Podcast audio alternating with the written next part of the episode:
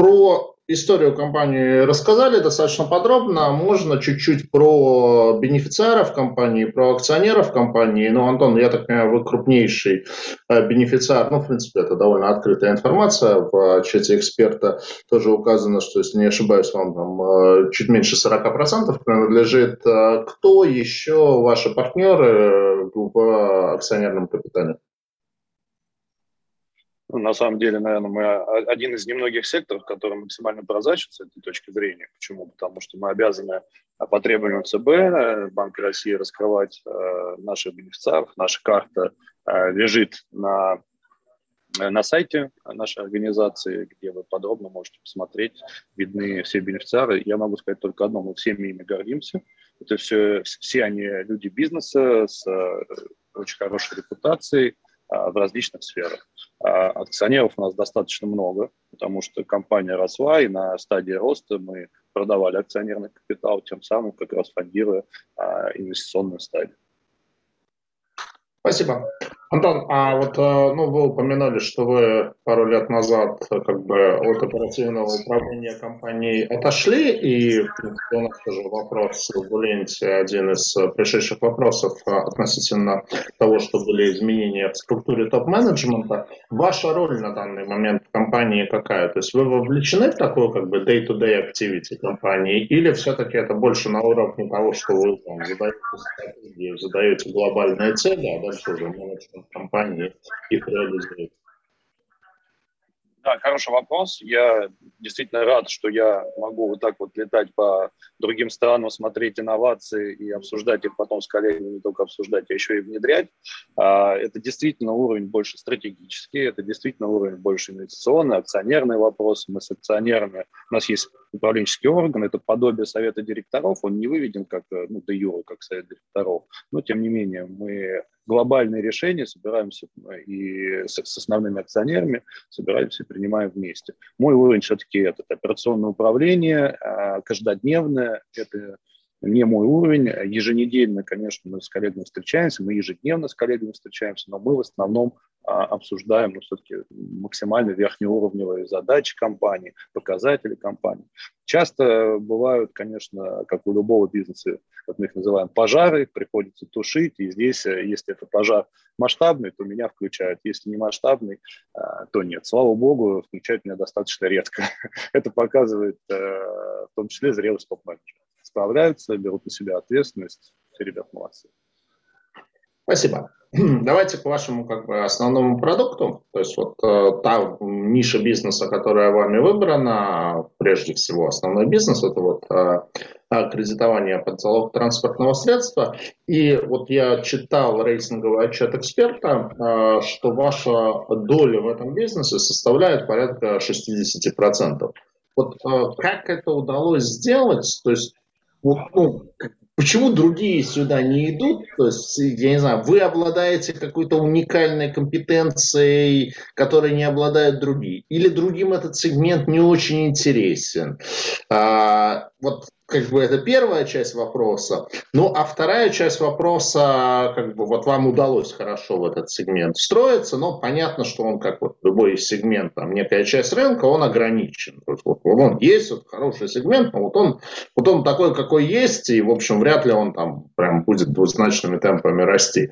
А куда, в какие другие сегменты вам интересно было бы как бы расширяться, и, условно говоря, это прежде всего там в какой какое-то другое залоговое кредитование или беззалоговое? И если залоговое, то что еще может быть там другим похожим предметом залога, похожим на автомобиль? Угу. А, хороший вопрос. Почему нет других? На первую часть отвечаю вашего вопроса. А, на самом деле в наш бизнес порог входа достаточно высокий. В наш продукт, в нашу модель бизнеса, а, он не работает на портфеле там 100-200 миллионов. Э, тут нужно действительно построить инфраструктуру, машины имеют особенность разъезжаться, страна у нас большая, соответственно, взыскание надо осуществлять на всей территории России. Это как одна из особенностей. Там на самом деле таких особенностей много. Модель бизнеса, она, вернее, продукт сам, он э, имеет отложенную во времени выручку, то есть э, выдаешь и тратишь деньги сегодня на выдаче, а получаешь в течение более года, у нас средний срок 18 э, месяцев, и это ну, определенная специфика. Это ближе как раз к банковскому кредитному продукту, а, к банковским кредитным продуктам. И для того, чтобы то есть этот продукт, мы уже это увидели по рынку, он не работает как один из он может иметь совсем а, маленький портфельчик, но будет всегда оттягивать достаточно много ресурсов. Мы видели, как наши коллеги по рынку а, запускали эти продукты, но запускали не из разряда мы ставим ставку на этот продукт и будем его развивать, а из разряда давайте попробуем еще и такой продукт у кармане. Ну вот да, вот один из вопросов нам пришел, что там, например, МФО взаимно, похоже, почти перестали выдавать похожие займы. А, на самом деле, ну, насколько я знаю, нет. Мы с коллегами общаемся и со взаимно в том числе общаемся. Это как раз одна из немногих компаний, которые специализируют, специализируются, по крайней мере, все время э, на залоге БТС, как называется в народе у нас этот продукт. Вот. Э, причем, вы знаете, мы как бы больше коллеги, чем конкуренты. Мы достаточно часто общаемся, ребята к нам в офис приезжают, э, и мы делимся какими-то новостями совместно. А, продвигаем какие-то инициативы в ЦБ и так далее. Вот. А, насколько я знаю, нет, они занимаются этим продуктом, да, действительно, они запускали какие-то другие, но это лучше, наверное, вопрос адресовать к ним. А, это, это не к нам вопрос.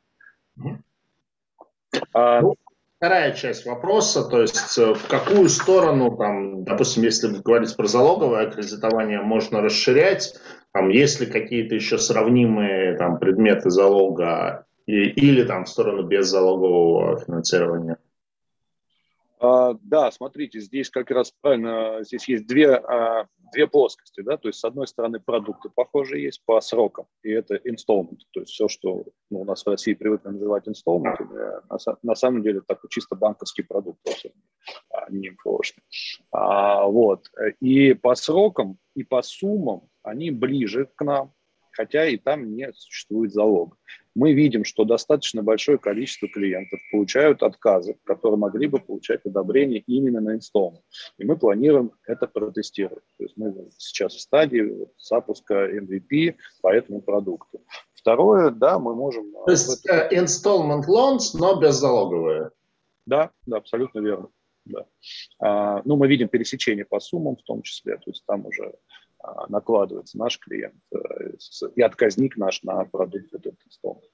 А, и второе, да, мы можем менять, э, ну, мы это называем по горизонтали, мы можем менять предмет залога, двигая а, под э, нашу модель бизнеса какой-то другой актив. Например, сейчас тестируем, там, другой компании тестируем такой предмет залогов, как смартфон, и, возможно, в кармане когда-то этот продукт возьмут и запустят у себя. Ну вот да, я как раз хотел именно спросить про смартфоны, потому что, ну, понятно, что есть какие-то экзотические предметы, типа там дорогих часов и так далее, но это такой очень нишевой, на самом деле, сегмент. Смартфоны как бы вроде как есть у всех, но и, в принципе, там стоимость какого-то крутого смартфона даже там где-то может быть, там, ну, понятно, что несравнимой со стоимостью дешевого автомобиля, но там все-таки отличаться в разы, а не на порядке. То есть, наверное, это первое, что приходит в голову. Да, абсолютно верно. Это возможно А сегмент, вот э, то, что называется payday loans, э, займов до зарплаты, вам не интересен? Знаете, мы считаем, что эта мышца а, у других игроков э, накачана, она более сильная у них, это отдельный рынок, это не очень похоже на нашего клиента. Мы прекрасно понимаем, да, что там и сроки, и суммы, и mm-hmm. ситуации, жизненные даже ситуации, в которых э, люди обращаются за этим продуктом, они не совсем совпадают э, с тем портретом клиента и с той моделью бизнеса, которая у нас есть. А мы на, на данный момент мы не считаем это своим продуктом и не собираемся его запускать. Спасибо. А, пара вопросов, основанных на вашем сопоставлении с другими компаниями. То есть, ну вот э, было довольно интересное исследование, как бы всем, рекомендую его посмотреть на нашем сайте на Секунде. Оно есть. Э, Иволга, Иволга Капитал опубликовал такое сравнительное исследование по МФО. И вот э, если посмотреть, то есть, ну, с одной стороны, как бы кармане, ну, сравнении с крупнейшими как бы МФОшками, там, Moneyman, Займер там, и несколькими другими, ну, не, не самая большая, ну, в терминах выручки, например. Вот. Но при этом, как бы, что обращает внимание, вы приводили это в слайдах, а в 2020 году у очень многих компаний из более крупных выручка упала. У вас она как бы выросла. А, э, там, не ошибаюсь, да, на 22%. А с чем, как бы, с чем это связываете? Почему, почему вы выросли в прошлом году, а другие упали? Ну, я начну отвечать, а я думаю, Артем подхватит. Да. Финансы, он, он очень ревнует, когда я, когда я ему не ревную, Антон, не ревную. Я в хорошем смысле слова. А, ну, это абсолютно естественно. Я уже затронул а, структуру а, нашего портфеля, вернее, структуру нашего продукта. Она имеет отложенную во времени выручку. Соответственно, выдавая много, условно, в 2021 году, мы основную выручку получим в 2022. Артем, прокомментируй. Я думаю, у тебя да, но здесь на самом деле все просто. У нас длинные займы, длинный портфель. Соответственно, а, есть сравнивать с вот теми моделями, которые вы привели. Пример, да, там более короткие сроки, а сами по себе ставки там выше, у нас, соответственно, ниже это и э, отражает то, почему, да, соответственно, выручки там больше, да, а, но при этом, соответственно, дефолт меньше а, и более стабильная, устойчивая модель к кризисам, да, и из-за этого там, в кризисное время нам было достаточно комфортно, мы даже прибыль заработали. А, ну, как-то так. Это, и есть э, объяснение. Да, действительно, накопленный портфель позволяет нам чувствовать себя комфортно в любое время и в кризис, и в хороший период времени.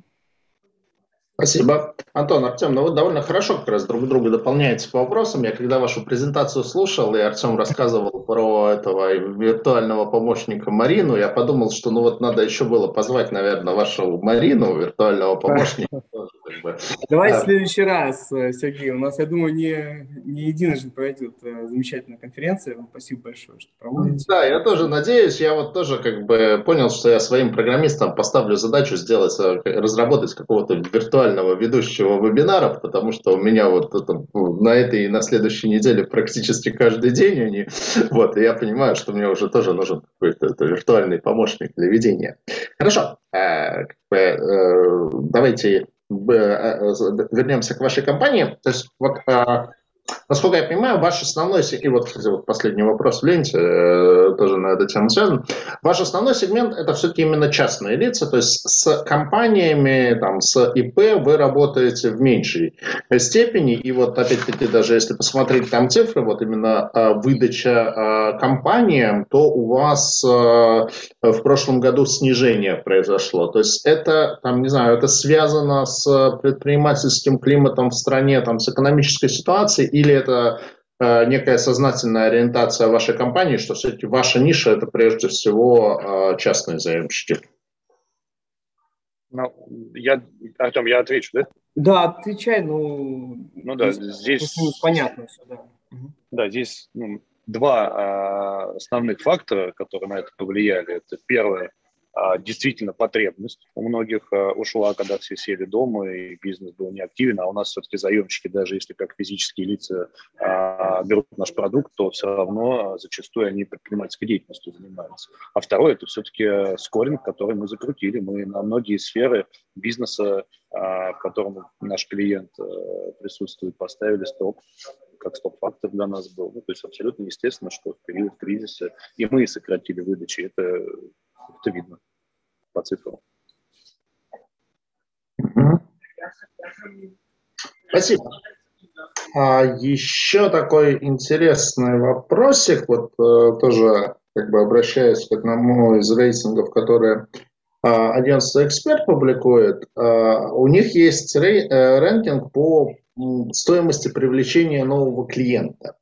И э, вы здесь одни из первых, там, ну, вот, э, как мои коллеги посмотрели, на втором месте после компании Папа Финанс. А, что у вас стоимость каждого нового клиента там, порядка 15 тысяч рублей. То есть с чем связано то, что у вас стоимость привлечения клиента выше, чем у других? Ну, я не знаю, я вижу возможный ответ в том, что у вас, наверное, как бы и средняя, как бы средняя величина кредита больше, потому что вы все-таки выдаете инсталменты, и инсталменты под залог автомобиля, и там, логично предположить, что средняя величина здесь больше. Ну, как бы это ответ или есть еще какие-то факторы? По большому счету вы правы. А мы можем смотреть на это как на некоторые параметры, в том числе стоимость клиента, как на соединяющие сосуды. А, очень неправильно задавать нам вопрос, какая у вас, например, конечная потеря. Он оторван от а, всей юнит-экономики, потому что это один из показателей. Я это называю иногда эквалайзерами, которые мы, знаете, по чуть-чуть двигая, получаем вот тот звук, который нам нужен. Да? Но стоимость клиента, конечные потери, себестоимость выдачи, ставка, срок – это все совмещающие сосуды, которые формируют нам юнит-экономику. И она, и наша задача найти максимально маржинальную юнит-экономику для нас. Ну, в соответствии со стратегией сверху. Да? То есть если мы делаем упор на маржинальность, как мы, например, сделали вот последние месяцы, то значит это выходит на первый план. Если мы делаем все-таки упор на объем выдач, то мы можем маржинальность чуть понизить, соответственно, стоимость клиента повысить и так далее. И так далее. Ну, стоимость клиента, она в первую очередь соединена с э, одобрением, с approval rate. А, поэтому а, и тот, и тот показатель, они ну, друг от друга непосредственно зависят. Конечно же, да, а средний чек, конечно же, позволяет нам платить э, такие деньги за клиента, а, в отличие, например, от микрофинансового рынка, где э, клиент 10 раз дешевле стоит.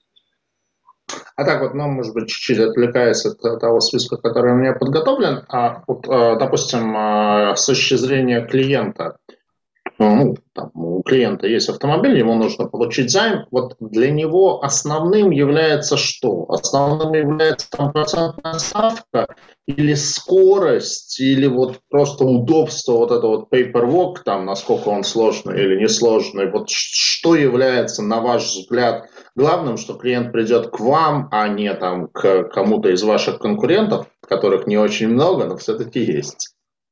Очень хороший вопрос. А, я на какое-то на мгновение пожалел, что вы не присутствуете у нас на бизнес-ревью, где у нас порядка 70-75 слайдов каждый месяц, где на этот вопрос у нас, я думаю, ну, несколько слайдов точно уходит. Мы э, анализируем э, и опрашиваем клиентов, и различные способы современные применяем э, при оценке воронки, где клиент отсекается, на, чем, на что он сильнее реагирует, на процентную ставку, на срок, еще на что-то. Time to cash у нас один из э, основных показателей, и он влияет. А, ставка, которую мы меняем, а у нас действительно были различные эксперименты за период существования нашей компании. То есть мы уходили и в 40 ставку, и были жестко в 80 там, с лишним процентов ставки, и были в серединке. Мы прекрасно понимаем, как изменение ставки будет расширять или сужать э, воронку. Я видел тоже один из вопросов, и вы его уже затрагивали, это какая емкость все-таки этого рынка. Да? И мы видим, что емкость ну не то, что видим, мы прям прощупали, как эта емкость зависит от ставки в том числе. Да, действительно, ставка, конечно же, для клиента один из существенных факторов. Нам очень приятно, что клиент зачастую нас выбирает не только по этому параметру. Мы стоим на полке, а, на витрине, и он а, осознанно выбирает большую ставку зачастую, потому что мы надежны. Это тоже очень важно для клиента. Мы работаем только в законе, в 353-м, в 230-м. У нас а, наша компания а, является для многих компаний, ну, то на этом рынке является примером по количеству жалоб и так далее. То есть так как клиент в нашем продукте закладывает свою стоимость и не за рыночную стоимость, и не за рыночную стоимость, а за меньшую, то, соответственно, ему не все равно, кто будет залогодержателем, как будут потом обращаться с его предметом с, точки зрения взыскания и так далее, и так далее. Поэтому для него надежность тоже очень серьезный факт. Ну и так далее, и так далее. А, мы, мы все... имеется в виду, что там, не знаю, не всплывет там куча написанных мелким шрифтом пунктов, да, абсолютно верно, потому что юридически клиент ну, не, не в состоянии оценить все риски, действительно. Сейчас государство его очень сильно защищает, но тем не менее, а, клиент не юрист, клиент подписывает договор зачастую не читая, и это реальность, и мы с вами это делаем тоже каждый раз, если мы будем читать все договора и все услуги изучать, то мы только этим и будем заниматься, я думаю. Вот, поэтому доверие его формирует бренд. Бренд формируется годами, как говорится, репутация, она сначала ты на нее работаешь, потом она работает на тебя. Вот у нас сейчас действительно наш продукт а, действительно имеет очень хорошую репутацию. Отсюда и 4,8 ну, оценки. Выпускается некое сарафанное радио, да, что да. Куда, э, где это можно получить, вот эта компания нормальная, да, там никаких подстав нет. Хорошо, э, давайте в тему как бы вот проблемной задолженности, то есть у вас было на слайде, что ну, если не ошибаюсь, что 30% допускают просрочки и 12% вот эта проблемная задолженность. То есть вот с этой проблемной задолженностью, ну вот как бы несколько блоков вопросов, то есть э, э, как бы вообще насколько там повлияла пандемия, там был ли в, в прошлом году всплеск этой задолженности или всплеска не было. Как я понял, работаете вы за взысканием сами, коллектором не передаете. У нас просто недавно с коллекторским агентством, а, с первым коллекторским бюро был вебинар похожий. Но я так понимаю, что они с банками в основном работают. Был у нас вопрос, как, собственно, происходит взыскание на автомобиль. Ну, как чек вам не платит, э, да, ПТС у вас, но автомобиль непонятно где, может, уже вот как раз на Северном Кавказе, где вы не работаете, э, как я понял из вашей презентации. То есть, как вам, собственно, этот автомобиль физически найти и, и его забрать, как это все происходит. И вот один из тоже вопросов, ну, я, правда, думаю, что он, скорее всего, практически отношения не имеет. Э, это э, закон о банкротстве физлиц и как бы там э, возможность физического лица подать заявление о банкротстве, там, на вас это как-то влияет, не влияет. Ну, правда, поскольку у вас есть залог, что-то мне кажется, что не влияет. Антон, я могу, наверное, начать, если не против, ты продолжишь. Соответственно, а, ну, первое, да, действительно, и мы показывали на этой воронке, что 12 а, человек – это дефолт, но я немножко про другую стадию начну рассказывать. Когда человек попадает в просрочку, первое, у нас там есть, эм, ну, коллекция работает на всех стадиях, от пресс-софта до, соответственно, харда, да, а middle, soft, pre-soft, hard. Соответственно, пресс-софт – это, ну, знаете, смс о том, что нужно оплатить э, э, ну, платеж, да. Соответственно, софт это 0.30, это когда мы звоним, соответственно, ну, говорим, что да, просрочили. Ну, а это звонит виртуальный помощник Марины или это уже не Марина? А, нет, это не Марина, это э, мы сами прозваниваем, э, collection звонит. А, хотя вот вы правильно заметили по поводу Марины, это продолжение будет Марины, а, но пока еще не внедрена технология. Пока... Мне кажется, там будет мужское имя и уже как бы немножко другой голос. знаете, честно, честно вам скажу, Сергей, вот э, если смотреть на наш collection, то я часто наших коллекторов сравниваю с маркетологами. Э, объясню почему. Потому что они а, именно продают идею возврата долга. И поверьте, это и действительно так. Это, ну, это действительно, наверное, продвинутый collection. Ну, вот в вашем представлении это по-другому работает. Хотя, мне кажется, вот если у вас был семинар с коллегами из ПКБ, ну, они профессионалы в этом деле, мне кажется, они делают плюс-минус то же самое. Наши ребята, поверьте, также продают идею эм, уйти от долга, причем в нашей ситуации это можно сделать через совместную реализацию да, то есть у нас есть предмет залог, который стоит в два раза больше, чем, соответственно, покрытие, и даже в случае, если ты продаешь автомобиль, а мы это поможем сделать, мы, кстати, в пандемии, в пик пандемии запустили а, сайт Аллавто. Это такой аукцион у нас есть, а, через который, кстати, сейчас реализовывается 50 автомобилей каждый месяц. Такой, знаете, у нас такой уже небольшой автосалон появился.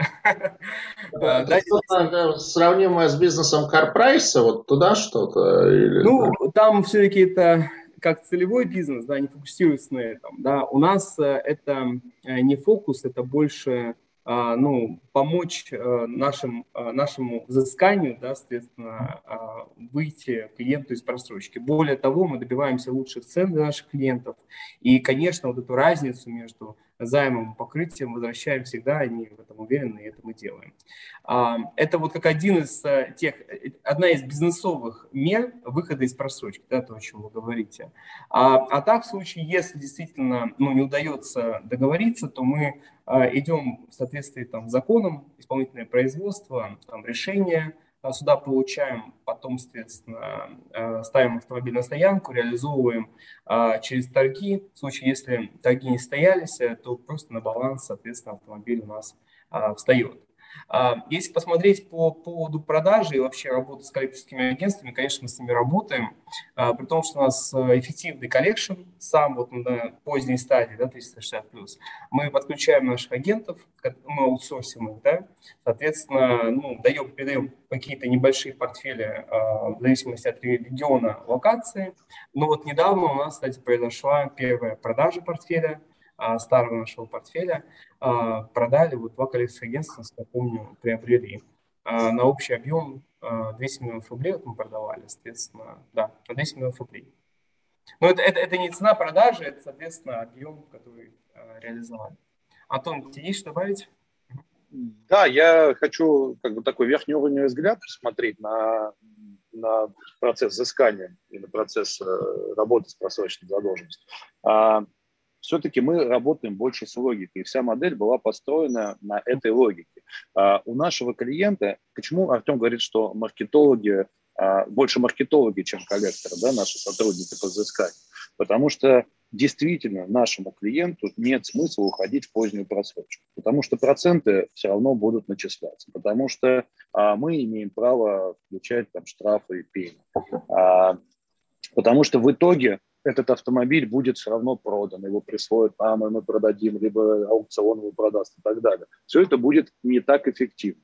Ну, то есть, если клиент понимает, что ему все равно придется платить, то ему проще, а денег у него нет, то ему проще реализовать на ранней стадии, пойти в ту самую совместную реализацию. Это действительно ему выгоднее. И наша задача просто логику этого, ну, этого процесса ему объяснить на пальцах, на цифрах, показав, как падает э, стоимость автомобиля при а, реализации его не нами, а, например, специализированной организацией через судебные приставы там, и так далее, и так далее.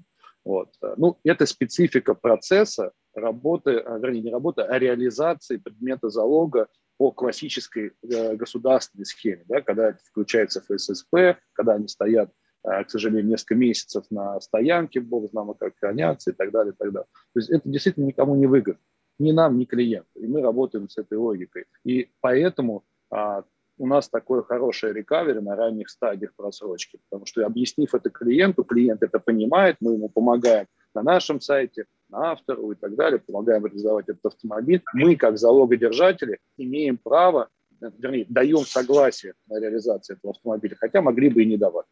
Нам просто это тоже невыгодно, как и клиент. Я э, извиняюсь, коллеги, у меня через 10 минут закончится посадка. Я поэтому пытался максимально отвечать сам на э, вопросы. Мне, к сожалению, надо бежать, хотя очень интересные вопросы. Мне действительно ну, всегда очень приятно пообщаться на тему нашего бизнеса. Э, в нашей презентации есть мои контакты. Это действительно мой мобильный телефон, он у меня один. Если вы видите необходимость со мной пообщаться, можете писать мне в WhatsApp. А мало того, а, все прекрасно знают, а, те, кто работает в нашей компании, что я открыт для общения. Воздвиженка, дом 9, я в этом офисе нахожусь каждый будний день, если я не улетел куда-то исследовать новые рынки и новые технологии. Вот. Поэтому я действительно готов принимать вас как гостей, готов объяснять более подробно, готов на специфические различные вопросы отвечать. И это действительно из практики происходит.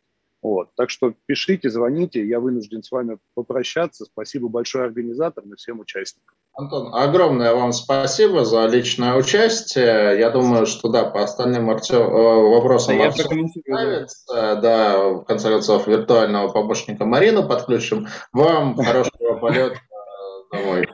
Антон, Спасибо, всего доброго. Спасибо. Спасибо. Спасибо. Артем, тогда переключаемся э, на вас. Э, ну, тогда, наверное, да, чуть... Хотя... И по поводу банкротства да, тоже, да, расскажу. Вы здесь были абсолютно правы, что действительно у нас есть потоки э, банкрота, там около э, 2-3% да, э, в общем портфеле. А, и да, действительно, у нас есть залог, и здесь вот, ну, опять же, одна из прелестей залоговой модели, э, что ну, даже вот ну, сейчас э, с э, изменением законодательства по банкротам наверное, да, что количество их растет, и здесь действительно там, залоговая модель позволяет в любом случае деньги возвращать. А, и, ну, понятно, что а, там есть определенная процедура, но в любом случае мы, ну, так скажем, имеем первое взыскания на предмет залога. Спасибо. Вот такой, наверное, как бы с, со стороны, ну, сообщества, общ, общества, в том числе и инвесторов, э, расхожее мнение, что один из основных рисков э, э, МФОшной отрасли, ну, собственно, почему как бы МФО все они являются там high-yield торгуются все-таки там, не знаю, 12 плюс, как бы, а не 9. Потому что воспринимается, что, во-первых, как бы есть постоянно некий негативный фон, там, как бы против МФО, и э, реакцией государства на этот негативный фон является некое такое постоянное закручивание гаек, там, то там максимальную стоимость э, займа там э, ограничили, то там еще что-то. В общем, вот как бы э, такое как бы закручивание гаек в плане деятельности МФО. Насколько вы видите для себя как бы, ну, то есть и риском воспринимается, что какой-то момент э, гайки могут закрутить настолько жестко, что, в общем, деятельность МФО станет э, нерентабельной и бесполезной, и, в общем, как бы вы или прекратите деятельность, или разоритесь. Э, насколько вы вот этот сценарий вообще как бы для себя рассматриваете как, как возможный, и какие, не знаю, планы действия в случае вот реализации такого крайне жесткого законодательного ограничения деятельности МФО. Да, спасибо за вопрос. Ну, вот то, что мы видим на самом деле, это ну, классическая модель э, рынка, да, там, зрелости рынка. А, там, ну, если посмотреть честнобанковский рынок, он идет чуть э, ну, впереди, да, и мы видели уже этот период консолидации, да, и то, что делает регулятор, на мой взгляд, это ну вот на ранних стадиях развития рынка он на него смотрит, соответственно, потом он в него приходит, и потом он его меняет, да. И чтобы им было проще управлять, соответственно, он его э, делает э, не меньше, но количество игроков на нем уменьшается, чтобы, соответственно, можно было каким-то образом с ним а, работать и сделать так, чтобы и клиентам было хорошо, да, и всем стейкхолдерам, которые вокруг этого рынка а, также работают, было Э, нормально и хорошо. Вот, вот мы сейчас, на, на мой взгляд, проходим именно вот эту стадию консолидации, да, а, потому что рынку всего 10 лет, да, там, и, ну, если говорить по нашей компании, то мы, наверное, не так это жестко видим, ну, наверное, вы говорите больше про ограничение ставок, да, у нас изначально ставки ниже, там у нас 60-70 э, годовых, они далеки до 1% э, в день, да, соответственно, с этой точки зрения мы точно, ну, как сказать, нас это не так сильно касается. С точки зрения других э, каких-то вопросов, э, с точки зрения там, капитала, там, работы с заемщиком, да, мы даже поддерживаем, наверное, эти инициативы, потому что они увеличивают порог входа. Они делают так, что, ну, грубо, там, небольшие игроки, они, ну, к сожалению, вынуждены уходить, потому что конкурировать капиталом они не могут. Да, инвестировать в э, сильные команды они тоже не могут. Да, инвестировать в технологии они не могут. А это то, что позволяет нам быть конкурентнее, конкурентоспособнее на рынке. Да? И если вы посмотрите, опять же, на эксперт вот вы приводили сегодня пример, конечно, мы тоже считаем э, эти выкладки, даже я был на этом мероприятии, где они об этом говорили, а на долю крупнейших компаний приходится более 50% выдач. И мы понимаем, что а вот это вот соотношение да, будет только расти. Рынок ну, будет дальше консолидироваться, да? Конечно, рынок будет дальше консолидироваться, и, наверное, это ну, где-то правильно, да, почему? Потому что ну, мы действительно много инвестировали в этот бизнес, и а сейчас вот мы должны получать этот возврат на инвестиции, как и многие крупные игроки. А, ну и вот нами занята лидерская позиция, которая нас привела сегодня, да, в, в эту вот когорту крупнейших компаний, да, она была именно про это. То есть мы смотрим далеко, да, максимально далеко, понимая, что вот эти стадии, они будут э, ну, приходить на наш рынок, вот то, что мы сейчас наблюдаем. Потому что, конечно, мы этим тоже управляем. Спасибо. А, ну и вот а, тоже, наверное, связанный вопрос, что на фоне того, что ограничивают как бы стоимость заимствований, э, многие МФО уходят в то, чтобы зарабатывать в том числе на каких-то комиссионных услугах. То есть вот э, есть ли у вас тоже тенденция в то, что вы пытаетесь зарабатывать еще на чем, то есть на э, каких-то дополнительных услугах, на каких-то комиссионных услугах, и как на это реагируют клиенты? Ну, смотрите, конечно, у нас есть дополнительные продукты, но они, наверное, больше дополняют наш бизнес, чем являются центром прибыли, а, ну, и поддерживают лояльность. Да? А, ну, вы же понимаете, у нас э, бизнес построен вокруг автомобиля, и вокруг автомобиля много продуктов. Например, а, есть такой у нас продукт, который мы продаем РАД, да, причем стоит он небольших денег, это автоассистенс на дорогах. А, мы продаем за 5-6 тысяч рублей. Соответственно, если вы посмотрите цены в аукционах, то они могут быть там 50-100, вот там, конкрет, там конкретно на этом зарабатывают.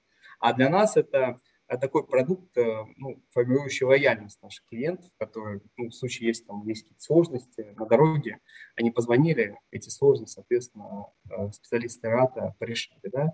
Это один из продуктов. Второе – это мини-каска, да, это вообще я бы сказал очень важный для нас продукт. Почему? Потому что, ну вот, например, это как он работает. А в случае, если клиент покупает мини-каска, мы снижаем ему стоимость э, а, займа. Почему? Потому что риск у нас сразу меньше. То есть на случай, если с автомобилем случилось, а, каска покрыла расход по ремонту, да, соответственно, риск для нас потери авто и его стоимость уменьшился. Да? И этим продуктом клиенты а, с удовольствием пользуются. Вот недавно мы внедрили очень классный продукт а, э, вместе со Сбербанком. А, это покрытие стоимости, покрытие стоимости лекарств. Причем стоит 3-4 тысячи рублей на год. В случае, если человек заболел и использовал, ну, покупал лекарства, да, то а, он обращается в такую компанию и, а, соответственно, ком, ну, компания возмещает до 50 тысяч рублей стоимость лекарств. И чтобы вы понимали, мы специально добились того, чтобы а, стоимость этого продукта наших клиентов была ровно такой же, как она продается в Сбербанке.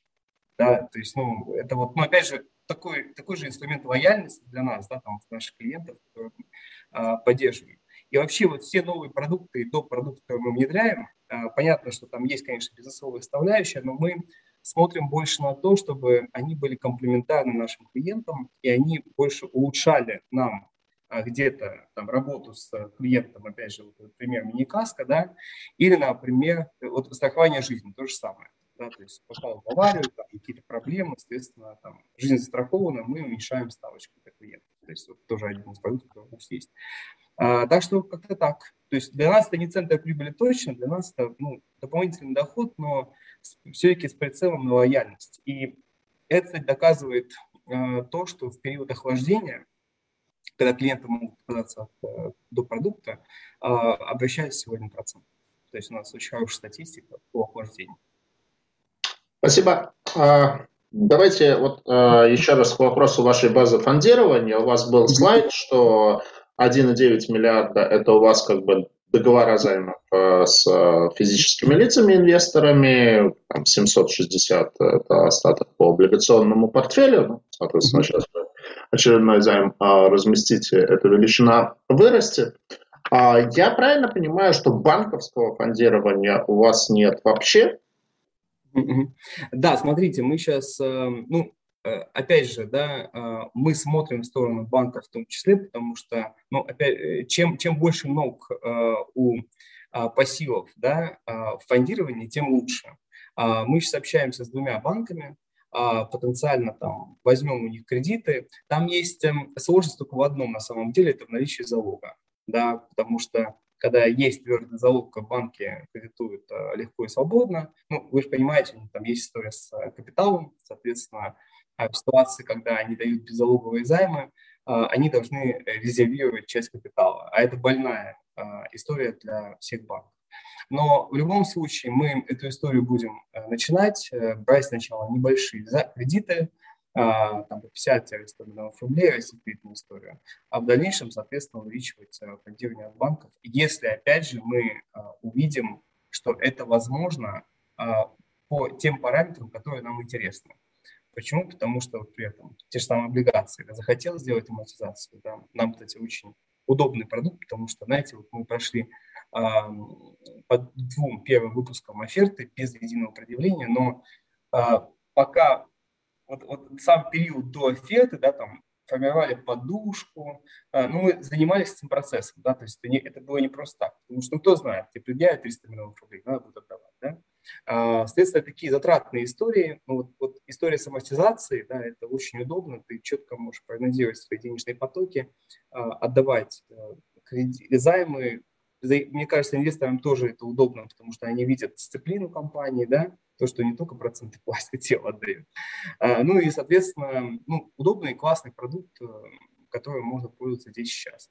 Если нужны какие-то быстрые, знаете, такие ну, небольшие суммы, да, то есть э, там портфель растет, не растет сильно, да, и резко, как сейчас, например, мы понимаем, что четвертый квартал в ближайшее время будет, а у нас всегда всплеск выдачи в этот период, ну, в принципе, как на любом финансовом рынке, да, из этого сразу вот пришли и заняли, занимаем 400 миллионов рублей. А, то мы можем спокойно пользоваться займами от физлиц, да, на любую сумму денег. У нас, а, слава богу, сформированная репутация, много действующих инвесторов, которые с удовольствием. Есть, ну, а, а, а вот этот вот а, клуб физлиц инвесторов, там 249 человек, если не ошибаюсь. 205 текущий, да.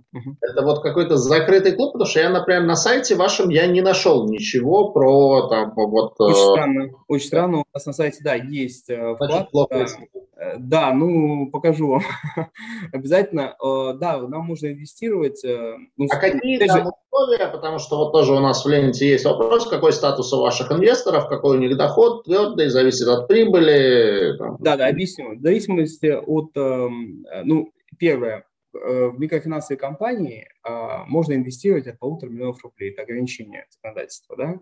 А это твердые условия, а, это ставка, соответственно, ну, по которой мы каждый месяц платим проценты. Можно сделать э, выплату процентов в конце срока, можно сделать ежемесячный. А сейчас, ну вот могу сказать, э, что такой сильной потребности нет, потому что есть переизбыток ликвидности, у нас там около 100 миллионов рублей в расчете, плюс в ближайшее время мы разместим 400 миллионов рублей я думаю, что нам явно там на месяц-два а, денег должно хватить. Э, ситуации, когда нам деньги нужны, мы, соответственно, выходим на рынок, есть специализированные а, там группа, вот банкиру на самом деле, тоже для коллег, а, которые интересуются, инвестиции в МФО, так оно называется, там участники рынка заявляют свои потребности в случае, если деньги нужны. Да? С точки зрения инвестора, там доходность выше, чем по облигациям вашим, или примерно одинаковая? Знаете, примерно одинаково, в зависимости от срока, от 11 до 14 процентов мы, соответственно, даем возможность деньги нам дать. Соответственно, если, э, чем ниже срок, вот от года мы ну, деньги, да, ставки ниже, чем выше срок, ставки выше.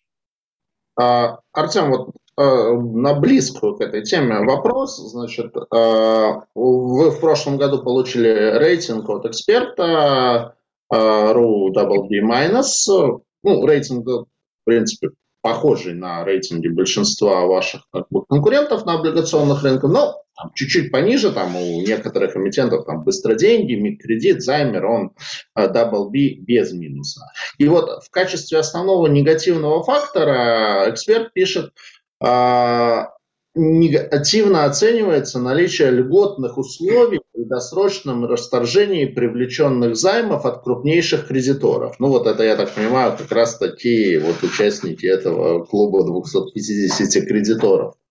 А, то есть, а, что там есть возможность досрочного расторжения займа, и, соответственно, это создает вот некий такой как бы дополнительный риск с точки зрения вашей базы фондирования. Вот а, можете здесь что-то прокомментировать да. и планируете ли вы как-то от этого уходить? Ну да, смотрите, э, коллеги э, из эксперта относятся формально на самом деле, это правильно, у них есть процедуры, а мы относимся бизнесово. Да? Э, вот это право расторжения, это такой, знаете, дополнительный комфорт для кредитора, как, например, в облигациях. Да? В облигациях можно взять и продать, но ликвидность есть. Да? Ты, соответственно, вышел на рынок, выставил заявочку, да, даже может дать там ниже рынка, да, чуть-чуть, и, соответственно, продал, вышел. Такую же возможность мы хотим, хотели в свое время, и рынок так был устроен, да, соответственно, дать э, нашим кредиторам. А, при этом ну, есть э, договор, а есть практика. Вот по практике, вот мы на рынке 5 лет, и вместо того, чтобы деньги забирать за месяц, к примеру, да, люди, наоборот, пополняются. А даже в момент, когда срок подходит к концу, а, мы видим пролонгации по нашим договорам, тем более ситуация, когда мы еще и ставки понижаем. А мы вот эти пять лет постоянно эти ставки понижали, потому что доверие и лояльность росла. А, так что да, формально могут, у нас есть штрафные санкции за то, что расторжение случилось. Мы не обнуляем ставку, мы ее уменьшаем. Да? И по практике вот, вот досрочных квадратов, ну, может быть, один-два договора в месяц, на 5-10 миллионов рублей. Но формально, да, такой риск есть, но вот опять же у нас было, был очень хороший период в том году, в 2020 году, э, пик пандемии, э, мы прошли, да, вот испытание на прочность, даже, кстати, в тот период, чтобы перестраховаться, ну, такие, знаете, достаточно консервативные, наверное, да, мы опросили аукционеров деньги, нам э, дали 120 миллионов рублей, вот они, они, они лежали, чтобы вы понимали, потому что они даже не понадобились. Но мы их все равно взяли, мы их держали на счете, чтобы, ну, как сказать, в том числе я, я мог и Антон мог, да, в случае, если там кредиторы обращались, мы могли об этом сказать, что у нас есть от акционеров а, такая мини-помощь а, на случай, если вот в этот период будут какие-то срочные связи. Спасибо. Артем, а если вот брать ну, вот другие как бы, компании, которые тоже на облигационном рынке представлены, ну, в принципе, я их упоминал, там а, ЦФП, Быстроденьги, Займер, онлайн микрофинанс, а, микрокредит, а вот кого вы считаете в наибольшей степени похожим на себя там, по бизнес-модели с точки зрения выдачи, с точки зрения фондирования, там, вот, с точки зрения вообще кредитного качества? Ну, смотри, с точки зрения фондирования, на мой взгляд, мы все плюс-минус э, ну, делаем одно и то же. То есть, ну, также, как я понимаю, коллеги привлекают деньги от физлиц, соответственно, обучают облигации. С точки зрения кредитного качества, честно, не готов комментировать, потому что некорректно. Мы все друзья, на самом деле друзья. Там Антон э, общается с, э, с своими, соответственно, ну, на своем уровне, да, с коллегами по цеху. Я общаюсь на своем уровне, и плюс ну, многие собственники этих компаний, я их тоже очень хорошо знаю. И комментировать, знаете, кредитное качество было бы неправильно, потому что, первое, некрасиво, а второе, я не готов, потому что ну, я не так хорошо погружен в финансы. Uh-huh. С точки зрения модели бизнеса, ну, у них э, другие модели бизнеса, причем кардинально, да, вот то, о чем вы говорите, там, правило, понимаю, PDL и инсталмент. Так что вот так вот в лоб сравнивать нас, наверное, тоже я бы не решился. Но так, на мой взгляд, все это, все эти компании хорошие, там, лидеры рынка, мы их уважаем, мы с ними ведем коммуникации по нашим ну, по СРО, да, мы, мы, находимся, наверное, все в одном СРО, СРО мир. И, в принципе, да, если какие-то есть, эм, ну, обмен, обмен опытом по какому-то вопросу, мы друг другу звоним, общаемся, такой, такой, знаете, такой хороший, добрый клуб, да, участников, так что Хорошо, Артем, тогда вот такой относительно прямой вопрос. Вот, э, ну, понятно, что вот, в принципе, из какого-то крупного, э, из крупника на этом рынке я не помню уже за последнее время дефолтов, но все равно как бы там призрак компании «Домашние деньги», он где-то там еще пока витает, такой уже там это слабо просматривающийся, но еще где-то он витает. Вот что, а, какие риски для, вот если брать инвестора, там, инвестора в облигации ваши, облигации других МФО, а, вот а, какие там, риски вы сами, как человек изнутри МФОшной отрасли, видите? То есть что должно пойти не так, чтобы кто-то из, ну, не ваша компания, но кто-то да. из ваших коллег по цеху дефолтнул? Ну, смотрите, да, вот мое мнение, это мое персональное мнение, я думаю, что там коллеги согласны, да, э, та работа, которую проделал ЦБ за последние там, несколько лет, на мой взгляд, опять же, да, это действительно моя позиция, мое мнение, а, по а, курированию рынка, да, вот у нас есть там, на наш собственный куратор, да, который курирует нашу компанию.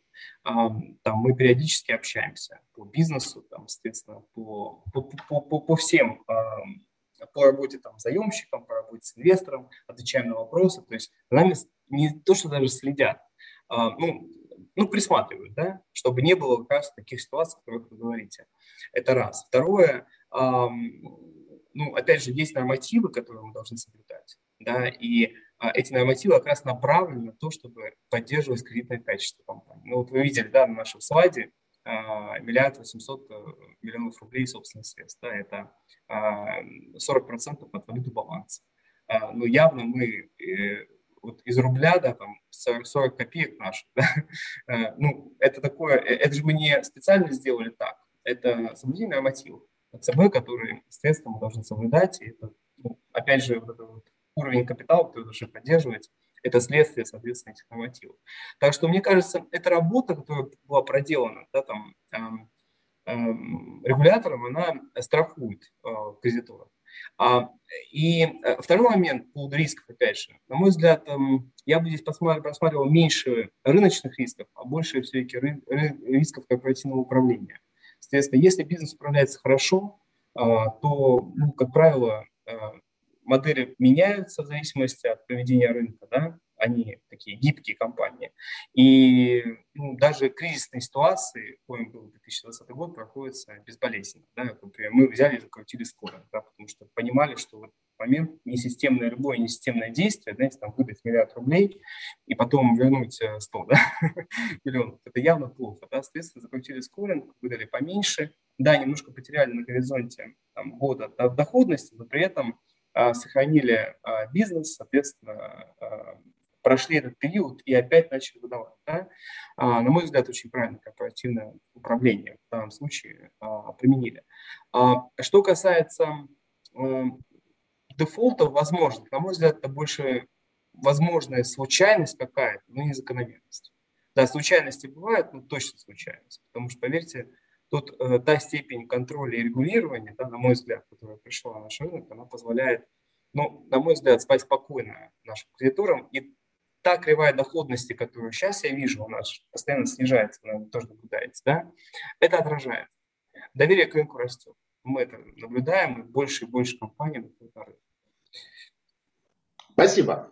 Давайте еще чуть-чуть про вот Конечно непосредственно ближайшее размещение, и потом э, попробуем пробежаться по тем вопросам из ленты, которые мы еще не ответили. А вот про ближайшее размещение, значит, это для квал-инвестора, там будут какие-то специальные условия, там кредитное усиление, ковенантный пакет, может быть, сейчас больше к Валерию Голованову. Да, к Валерию, да. Там какой минимальный порог входа, там 1,4 или там как бы можно на меньшую сумму входить? И... Нет, коллеги, Сергей, извините, да, я уже начинаю отвечать. Ковенантового пакета не предусмотрено. Минимальный порог э, для инвестора одна бумага, номинал 1000 рублей.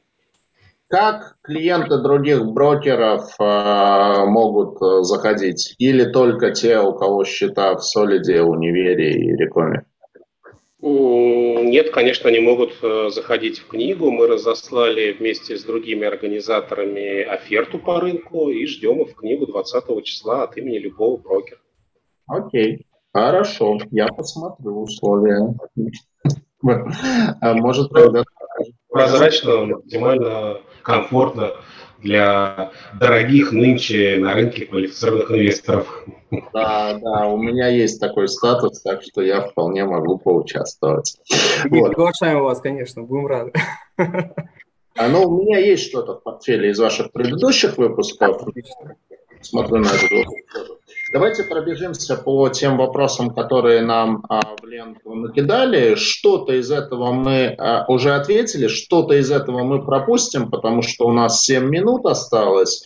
Вот, а, что-то я попрошу просто очень кратко прокомментировать. Так, вот это вот а, название компании вызывает ассоциацию с мани на кармане. Это как бы это сознательно, да? Карма. Нет, не сознательно, не сознательно. Да, кармане Car money, да, автомобиль, деньги. Вот, вот на этом остановимся. Да. Так, про изменения в топ-менеджменте на самом деле а, Антон рассказал. Так, э, за первое полугодие в отчете о денежных потоках полученные проценты 898 миллионов, а, за первое полугодие 2020 года отчет о денежных потоках полученные проценты 898 миллионов рублей, за первое полугодие 2021 года 748 миллионов рублей, хотя портфель не уменьшился. С чем связано это снижение? Ну, а здесь может... несколько причин. Наверное, основное это до продукта, естественно. Мы, э, ну, мы их внедрили буквально два года назад, и внедрение проходило постепенно, соответственно, сейчас э, отражение больше. А, так что вот э, ну, по продуктам вот эта вот дельта, она, соответственно, добирается. Это раз. А второе, там в целом году у нас было небольшое понижение ставки для клиента, связанное с коронакризисом. У нас действует такой, знаете, режим RBP, Risk-Based Pricing. Мы перераспределили риск на более надежных э, заемщиков, да, соответственно, они кредитуются под более низкую ставку. Угу. Так, хорошо. Так, про взыскание на автомобиль мы ответили. Так, ну, про взыскание. Еще один вопрос мы ответили. Так, может автомобиль быть заложенным дважды? А, нет, дважды не может. Мы ставим обременение на автомобиль в моменте, когда мы его, э, когда против него даем деньги. Соответственно, а, в случае, если на нем уже стоит обременение, то мы не можем поставить второе обременение. Ну, я имею в виду, что оно как бы, ну, вот оно в ПТС, там уже как бы все отражено, то есть он не может прийти в другую компанию и еще раз э, его заложить. Ну, он не может, да почему? Потому что в случае, ну, первое, он не сможет поставить обременение, потому что есть э, реестр движимого имущества, э, который под нотариатом находится, и он просто его не поставит. Так mm-hmm. что, ну, в данном случае, конечно, может быть какая-то вопиющая ошибка компании, которая даст деньги нашему заемщику, но в этом случае мы в любом случае будем правообладателями в суде. Да? А, по, ну, по-хорошему второй залог будет, второй залог будет недействительным и равен тому, что ему дали деньги без обеспечения. Так, хорошо. Про э, ваших инвесторов, вот этот 250 человек мы ответили. Так, э, активные займы, слайд презентации активные займы и портфель. Это на отчетную дату общее количество займов в портфеле или количество займов, по которым поступают платежи от клиента? Ну, Нет, количество, это общее количество займов в портфеле. Окей. Ну, деньги на руках, грубо, вот наши заемщики. Так, расскажите про идеи с цифровыми активами, как это будет выглядеть. А были озвучены такие идеи? Я, может... Ну, Антон, да, Антон говорил, мне кажется, да, что это вот, ну, опять же, если уходить очень далеко, а те же самые ну, инста, то же самое Инстаграм, да, то есть ну, вот, вот мы видим сейчас, да, что... А, а, Получить займ под залог аккаунта в Инстаграме. Ну, к примеру, да, как один из вариантов. Ну, понятно, что это не ближайшее будущее, это ну, не ближайшее. Будет, будет подальше, да, но мы в любом случае, помните, я вам говорил по поводу того, что мы смотрим на там, 10-15 лет вперед, если не дальше, да, и мы, ну, как бы, когда ты смотришь далеко, да, ты видишь всю картинку, и тебе легко ее формировать. Когда ты смотришь близко, то ты э, встраиваешься в картинку, да. Мы все-таки, ну, за то, чтобы формировать картинку. Соответственно, мы смотрим далеко, и в ситуации, когда действительно э, в будущем цифровые активы э, можно будет брать залог, мы будем теми, кто это будет делать. Спасибо. Так, про банкротство физлиц ответили, про физиков и юриков ответили. А, а вот последний вопрос. Ваши клиенты попадают в бюро кредитных историй? Вы принимаете клиентов, имеющих проблемы с другими кредиторами? А, мы а, первое попадают, конечно, обязательно мы ну, соблюдаем законы и а, обязательно даем информацию бюро кредитных историй. А по поводу проблемных, а, нужно просто, ну, здесь, здесь каждый случай уникален, да, а, понятно, что у риск-менеджмента все клиенты типированы, у нас, знаете, такой, у нас, по сути, там искусственный интеллект, да, он принимает решение, деньги выдавать, не выдавать, а в зависимости от исторических данных, которые, соответственно, у нас накоплены уже 5 лет. И если там какие-то небольшие нарушения, да, там небольшие просрочки, но клиент платит там, ставит график, то, скорее всего, конечно, ему будут выдан э, займ. Если какие-то грубые нарушения, да, там, и какие-то ну, большие просрочки, то этому клиенту, конечно, деньги будут не, а, не даны. Но здесь нужно смотреть, опять же, там, на каждый конкретный случай. То есть все, все решает искусственный интеллект Марины. Но не, в данном случае не Марина, в данном случае талант наших рисковиков, у нас, на мой взгляд, одни из лучших профессионалов на рынке, которые у нас работают вместе с Пашей Исаевым. А, так скажем, наши умы, мы их так называем, действительно очень сильная команда. А, так что так. Спасибо большое, Артем. Ну что ж, мы исчерпали все имеющиеся у меня и заданные нашими слушателями вопросы. Также мы ровно уложились в полтора часа, которые мы планировали уложиться. Поэтому спасибо огромное вам. А, спасибо большое Антону, который, надеюсь, уже благополучно сел в самолет и летит из Дубая в Москву или куда там он летит. А, спасибо Валерию. А, естественно, желаю вам удачи в размещении. В принципе, особенно в этом не сомневаюсь, но желаю удачи. Смотрю обязательно сам, как э, частный инвестор. Ну и надеюсь на новые встречи и в формате онлайн, и в формате офлайн на наших конференциях. Всегда будем вам рады и до новых встреч. Спасибо, коллеги. Я тоже, наверное, пару слов скажу, если вы не против. Я хотел поблагодарить э, Сергей вас. Действительно была очень интересная дискуссия. Будем обязательно встречаться. А, я на самом деле на 100% уверен в размещении, потому что там, ну, мы знаем, что талантливая команда у коллега Сольда, четвертое размещение с командой. А, вот 4 месяца, да, вот мы готовили этот выпуск. Валерий, вот вам большое спасибо за постоянное участие ежедневное. Поверьте, там мы очень много чего, много, много общались, много готовились к нему. А, спасибо Павлу, спасибо Марине да, Чевышевой, а, Никите Остальскому, да и всем, кто в этом принимал участие. А, при этом, ну вот опять же, что важно да, сегодня подчеркнуть, то, что мы как команда работаем на множество стейкхолдеров. Да, это кредиторы, это заемщики, это а, регулятор, это а, рынок наш а, общий. Да? И вот мне приятно наблюдать за тем, что компания сегодня выполняет э, очень важную задачу – это удовлетворение интересов всех. Да, вот мы с своей стороны будем делать все возможное, чтобы действительно там, ну, каждый стейкхолдер получил максимум а, хороших положительных эмоций от работы с нашей, с нашей компанией. Так что, коллеги, спасибо большое. Э, до новых встреч. Всем спасибо. Сергей, ждем вас в книге. Общаемся эту локацию персонально. Отлично. Спасибо всем. Да, спасибо. До свидания.